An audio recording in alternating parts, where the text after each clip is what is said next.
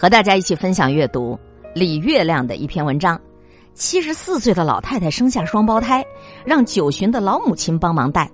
我为什么不劝有些人生二胎？这是作者李月亮，也是一个非常非常知名度很高的人气的人气很旺的一个写作者，他的一篇文章。前几天看到一个新闻，很是感慨，说在印度有一个老太太七十四岁了，结婚五十多年一直都没有孩子，当地的村民就私下议论说她是受到了诅咒。那么这件事儿一直就成了老太太的一个大心病，直到去年啊，她听说五十五岁的邻居通过试管婴儿怀了孕，啊，自己也就动心了，跑到医院一查，哎呦，她还真的符合试管婴儿的条件，于是好一通操作。她就通过体外受精的方式怀孕了。当然，七十四岁的老太太已经不再排卵，他们使用的是捐赠者的卵子，还有她八十二岁的丈夫的精子。前几天呢，老太太就剖腹产下了双胞胎女儿，每一个宝宝都是一点八公斤，她也打破了世界纪录，成为了世界上最高龄的产妇。他们家庭环境一般般，医院免除了全部一万多的费用。因为她七十四岁了，也没有办法来分泌母乳了呀，娃娃们将喝牛奶长大。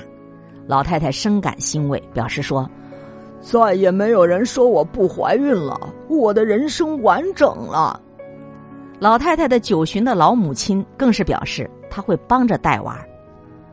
这话说的都很轻松啊，可现实却没那么简单。这两个女婴出生的第二天。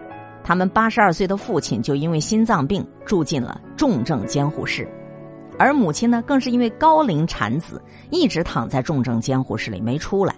这两个娃娃就直接交给了亲戚照顾，至今都还没起名字。这个新闻呢，就引发了全球网友的一个伦理大讨论：说七八十岁的老年人还应该不顾一切的生孩子吗？支持派就表示，人人都有生孩子的自由，甭管他多大岁数。反对派就反问：“你有没有人替这孩子想一想啊？”我呢，是坚定的反对派。一对耄耋老人为了自己人生的完整，为了跟村民们赌一口气，强行的生了俩孩子。你们的人生是完整了，可孩子的呢？你们能陪伴他们多久？你们能照顾他们多久？就算是你们都活到九十多岁，孩子也还都未成年呢。而且你这么大年纪的老人，你真的有能力养育孩子吗？你自己都已经是出入重症监护室的人了，那么极大的可能就是这两个孩子在缺乏照管的环境下生长，像杂草一样的自生自灭，很小就没有爸爸妈妈，成为亲戚的累赘。他们来到这个世界的全部意义，就是为了证明他们的父母亲能生孩子。世界上最可怕的就是父母的自私。为了一己之私，把孩子带到世间，既不能给他们爱，又不能让他们活得好，只是创造了一个生命，让他来这人间受苦。两个字，造孽。你有没有发现啊？一百个人生孩子，九十九个都是为自个儿，为了自己人生完整，为了有人给自己养老送终，为了自己的基因能够延续，为了体验养孩子的乐趣，几乎没有一个理由是为了孩子的。我们如果带着这些极端自私的目的生了孩子，那你本身的发心你就很有问题了。当然，大部分的父母生了孩子以后，能够尽自己所能好好去爱、好好养育，这也算自己做梦自己圆了，自己挖坑自己填了。可是还是有很多人，他根本就不能够给孩子好的成长环境，他也从来就没有考虑过孩子的处境和感受，只是非常自私的把他当成一个满足自己某种需求的工具而已。恕我直言，这种人就不配生孩子，这种父母他就不配得到回报。您还记得以前有一个网红鲨鱼弟吧？二零一零年。九岁的男孩孟阳因为一段鲨鱼的视频走红网络，在视频当中，他非常干脆利落的鲨鱼刮鱼鳞，眼神犀利，动作老练，那种超出年龄的能干劲儿让人赞叹。随后，孟阳就成了火爆全网的鲨鱼弟。而这个强悍小孩的背后，却是另一个不为人知的故事。孟阳出生的时候，他爸爸才十八岁，而在在他之后。他爸爸妈妈又连生了五个孩子，大概有十年的时间，他妈妈不是在怀孕，就是在生孩子喂奶，基本上隔一年生一个，因为孩子太多，根本就顾不过来。八岁以前，孟阳就是跟奶奶、跟姑姑长大的，而其他的五个弟妹处境也很糟糕，他们都是在鱼盆旁边长大的。妈妈忙得难受，也没人搭把手，就把孩子放在鱼盆里，又脏又饿，很可怜。有一年冬天，穿着小棉袄的老二不小心掉进装满桶、装满了水的鱼桶，差点都淹死。小六就是老六刚生下来的时候，妈妈忙生意顾不上他，就把他放在房间里开着空调待了四十八天，得了空调病，送到医院的时候都快没呼吸了。他妈妈说：“别人都说。”谁家孩子像你们孩子这么受那么多罪啊？没办法呀，我孩子这么多，每天睁开眼睛就是钱，不吃饭不喝水都要花钱呢，不拼命干活不行啊。那你为啥非得生这么多呀？他爸的理由就是，小孩多了好啊，热闹啊，孩子多一点，将来可以互相帮忙啊。鲨鱼地火了之后，来孟家买鱼的人就越来越多，他爸爸就干脆把自家招牌改成了鲨鱼地水产。整天杀鱼，孟阳的学业当然就荒废了。有媒体就找到老师，老师这么说的：说孟阳后来说没好好读书，确实有些遗憾。现在走路连这个路牌都认不清楚。他的五个弟弟妹妹也不太喜欢读书，都觉得读书又无聊而且没用。孟阳的妈妈说，孩子整天呢就在一块儿，会相互影响。老大不爱学习，小的也学习不好，没有气氛。自己和丈夫也没什么文化。写作业帮不上忙，别人家只有一两个孩子，会把孩子送去补习班呐、兴趣班，但自己家都六个娃娃，全送负担不起，啊，只送个别的，好像又不公平。孟阳十三岁就彻底辍学，之后他每一天几乎都在忙碌和余兴当中度过，每天四五点钟起来出摊儿，一直忙到晚上八点才收摊儿，循环往复。他说自己长这么大，一直没有什么真心的朋友，跟父母的交流也很少。有什么心事都一件一件的憋在自己心里。自从九岁那一年爆红以后，他又有两次出现在新闻里。第一次是因为跟父母吵架，他喝了百草枯要自杀，被紧急送医，侥幸活命。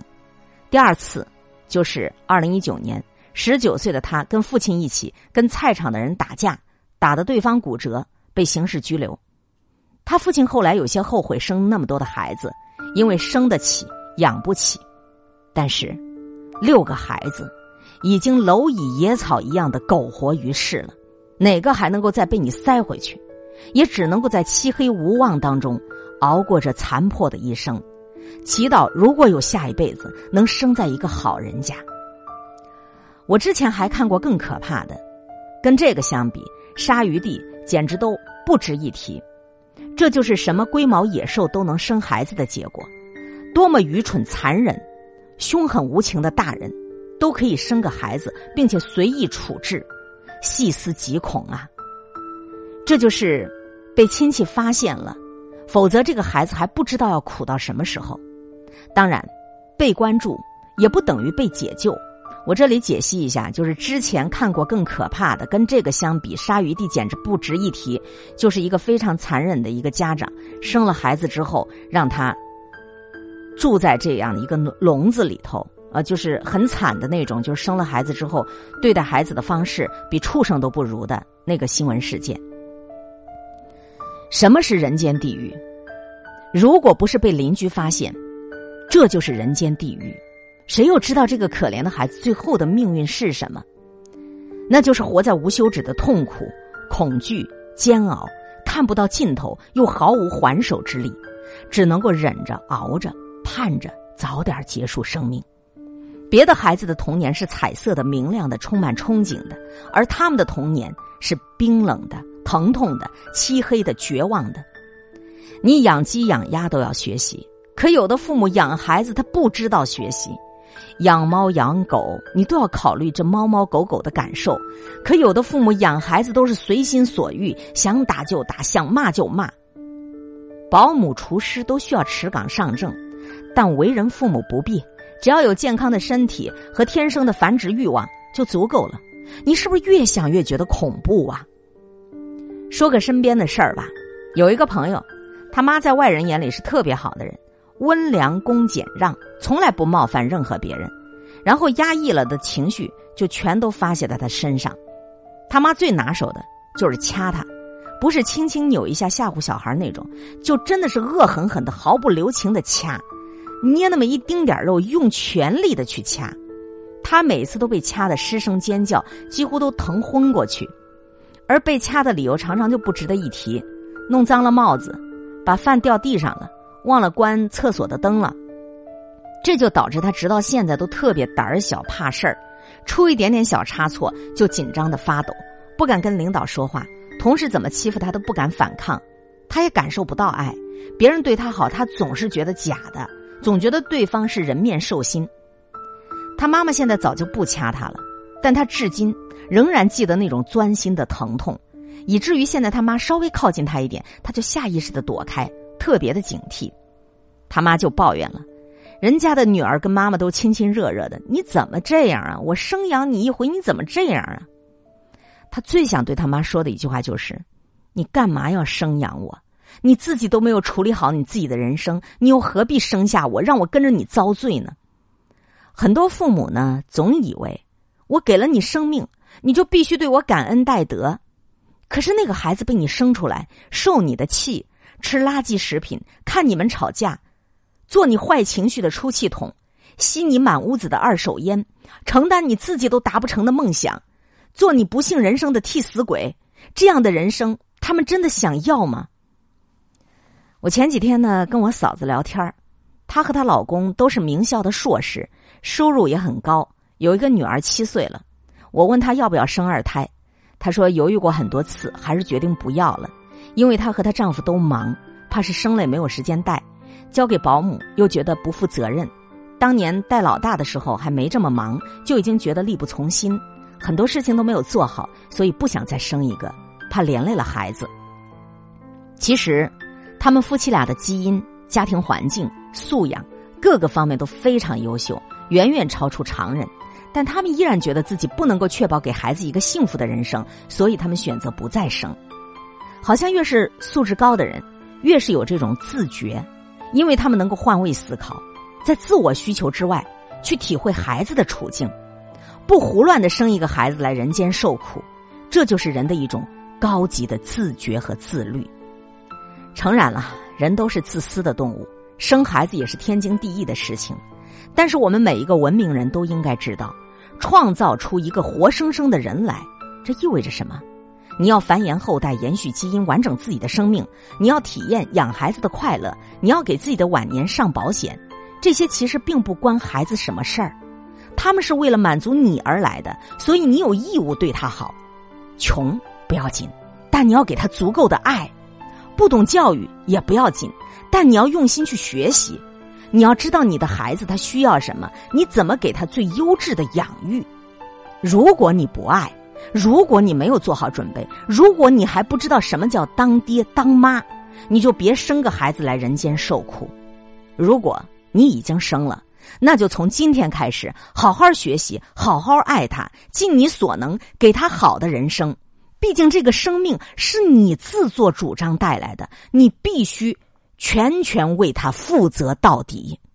感谢收听海林主持的一切刚刚好，我是海林，空中和你相互勉励，保持微笑、淡定、从容的好心态，好心情每一天。动动你的手指，转播、分享、点赞，赠人玫瑰，手有余香。明天的同一时间，我们再见。